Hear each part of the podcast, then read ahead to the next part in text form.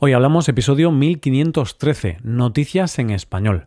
Bienvenido a Hoy Hablamos, el podcast para aprender español cada día. ¿Quieres llevar tu español al siguiente nivel? ¿Quieres mejorar tu gramática y enriquecer tu vocabulario? Te animo a hacerte suscriptor premium para acceder a un montón de contenido para usar en tu rutina de estudio. Puedes hacerte suscriptor premium en nuestra web, hoyhablamos.com. Hola oyente, ¿cómo estás? ¿Qué día es hoy? Hoy es jueves, claro y vamos con las noticias de hoy. En primer lugar, conoceremos a un hombre con mucho tesón. Después veremos una iniciativa de un supermercado para fomentar la comunicación y terminaremos con la historia de una familia que vive entre muchos coches. Hoy hablamos de noticias en español. Una de las cualidades que más admiro en las personas es el tesón. Esa idea de cuando alguien decide que tiene que hacer algo y lo hace pase lo que pase, luchando contra viento y marea y de alguien con mucho tesón y mucha fuerza de voluntad es de lo que vamos a hablar en nuestra primera noticia de hoy. Nuestro protagonista se llama Franz, tiene 90 años y vive en Calvinia, que es una pequeña ciudad de 3.000 habitantes de Sudáfrica. Cuando Franz era joven, trabajó como periodista en la ciudad donde nació, Ciudad del Cabo. Después de 20 años se mudó a Namibia, donde estuvo 10 años, pero aquella vida de trabajar de día y de noche no le gustaba y le causaba mucha presión. Así que decidió mudarse una vez más, esta vez a Karoo, que es una zona semidesértica al sur de Sudáfrica. En ese momento le llega a Franz una oportunidad de negocio. Como él mismo cuenta, el dueño de la imprenta de Calvinia me preguntó si me interesaba. En esa época mi hija estaba interesada, así que pensé que con mi yerno podrían llevar el negocio y yo les ayudaría. Al cabo de unos meses se aburrieron y acabé con esto. El caso es que él, junto a su mujer y tres empleados, se encargan de seguir sacando periódicos impresos. Publican tres periódicos, The Messenger, Die Northwester y Die Oewernus. Los publican en lengua afrikaans, que es una lengua oficial de Sudáfrica que tiene su origen en los colonos holandeses. La publicación de estos periódicos es semanal, es decir, publican uno cada semana, los jueves concretamente. Son tiempos difíciles para los periódicos impresos.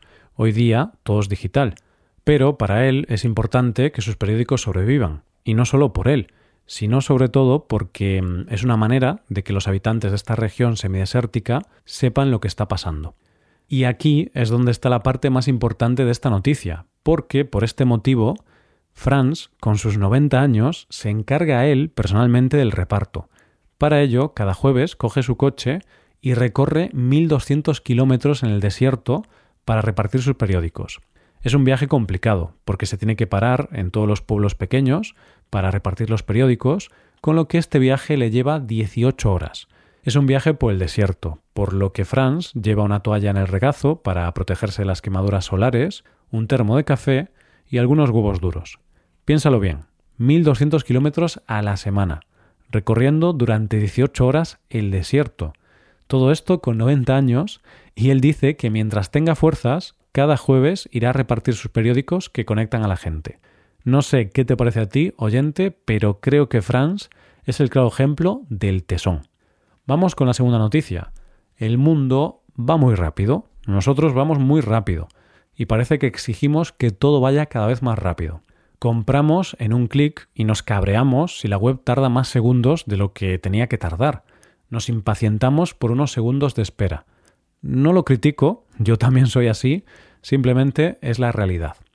Cuando vamos a comprar físicamente, rezamos por no tener que esperar haciendo cola, y nos desesperamos si la persona en la caja tarda más de lo que nosotros y nuestra prisa consideramos normal. Por eso cada vez hay más cajas rápidas y cajas de autopago, para que las compras sean rápidas y lo más impersonales posible. Pero, a veces, se necesita parar, y de eso vamos a hablar en nuestra segunda noticia de hoy. La protagonista de esta noticia es la cadena de supermercados de los Países Bajos, Jumbo. Ellos han creado unas cajas llamadas Kletskasa, cuya traducción sería caja habladora, que podríamos traducir también como cajas lentas. ¿En qué consisten estas cajas? Pues son cajas pensadas para la gente que va a comprar sin prisas y que quieren disfrutar de una conversación mientras pasan por caja. Tal y como explica el director de comunicaciones de Jumbo, Muchas personas, en particular las personas mayores, pueden sentirse solas. Como empresa familiar y cadena de supermercados tenemos un papel central en la sociedad. Nuestras tiendas son un lugar de encuentro y eso significa que podemos hacer algo para combatir la soledad. La Kletskasa es solo una de las cosas que podemos hacer. La idea de esta caja lenta está siendo un éxito y es por eso que la cadena de supermercados se ha comprometido a abrir 200 de estas cajas por todo el país. Y es que parece una tontería, pero es algo mucho más importante de lo que parece. La soledad no buscada es una de las lacras de nuestro siglo, y sobre todo en las personas mayores. Esas personas necesitan un poco de contacto con otras personas para no desconectarse completamente de la sociedad. Y en muchos casos ese contacto se produce cuando hacen la compra. Me parece una iniciativa interesante y que debería fomentarse en todo el mundo y ya no solo para las personas que combaten la soledad, sino porque a veces sería bueno para nosotros y nuestras mentes parar un segundo y hacer una compra tranquila, con calma y hablando unos minutos con la persona que nos atiende. Llegamos a la última noticia de hoy. ¿Sabes cuando se dice eso de que se puede estar solo rodeado de un montón de gente? Pues en la última noticia de hoy podríamos decir que vamos a hablar de unas personas que están solas rodeadas de un montón de coches. Nuestros protagonistas son la familia formada por Cluid Howardson y su esposo, Angwen, que viven en Denbighshire, Gales, y literalmente viven en una rotonda, más concretamente en la glorieta A525. Vamos a responder a la gran pregunta que seguramente te estarás haciendo ahora. ¿Cómo han llegado a vivir ahí? Como dice la protagonista de nuestra historia, he vivido en la rotonda durante más de 40 años, así que es prácticamente todo lo que sé. También habíamos vivido aquí durante 20 años antes de eso, así que ha sido parte de la familia durante mucho tiempo. Todo empezó en 1960, cuando David Young y Adrian Howardson, los padres de Angwen, se compraron un bungalow en el campo, cerca de una carretera. Pero un día, 20 años después de estar viviendo allí, las autoridades les dieron malas noticias. Primero, les dijeron que no podían construir otra casa en su terreno, y además que tenían que marcharse de su propiedad, porque allí iban a construir una rotonda. Pero ellos dijeron que les parecían muy bien los planes que había, pero ellos no iban a abandonar su casa, y las autoridades construyeron la rotonda alrededor de la casa. Las obras terminaron en el año 1980. David, lamentablemente, ya había fallecido, pero el resto de la familia seguía viviendo allí. Y así es como los Howardson llevan viviendo 40 años en una rotonda rodeados de coches. ¿Cómo es eso de vivir dentro de una rotonda? Dice Cluid que a sus 64 años y llevando casi toda la vida viviendo allí, es cierto que hay un poco de jaleo, pero también tiene sus ventajas, como que no tiene que pelearse con los vecinos. Desde luego, quien no se consuela es porque no quiere. Es ruidoso vivir allí. Esto dice Cluid. Diría que es como vivir junto a cualquier calle, pero no es tan malo. Tenemos doble acristalamiento, así que no es algo que nos moleste, y solo se llena mucho en las horas punta, pero es solo unas pocas veces al día.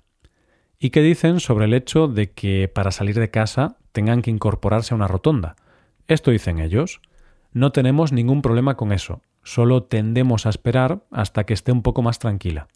Eso sí, dicen que el mayor problema lo encuentran a la hora de recibir paquetes, ya que comparten código postal con las casas de alrededor y a los repartidores les cuesta darse cuenta de que buscan una casa en una rotonda. Tal y como cuentan los protagonistas de esta historia, normalmente le damos instrucciones, pero termino diciendo, no, no, no estamos en la rotonda, estamos dentro de ella. Y siempre suenan un poco dudosos hasta que llegan aquí. ¿Se plantean mudarse de esta casa? Pues parece que no, porque es su hogar, único, peculiar, y puede que no muy cómodo para el común de los mortales, pero es su hogar, al fin y al cabo. Y es que supongo que después de 60 años viviendo en esta casa, para ellos es la manera natural de vivir. Esta noticia nos deja claro que no hay una definición única de hogar. Hogar es donde cada uno lo siente. Y para esta familia está dentro de una rotonda. Y esto es todo por hoy, ya llegamos al final del episodio. Antes de acabar, recuerda que puedes utilizar este podcast en tu rutina de aprendizaje, usando las transcripciones, explicaciones y ejercicios que ofrecemos en nuestra web. Para ver ese contenido tienes que hacerte suscriptor premium en hoyhablamos.com. Esto es todo. Mañana volvemos con dos nuevos episodios. Lo dicho, nos vemos en los episodios de mañana. Pasa un buen día. Hasta mañana.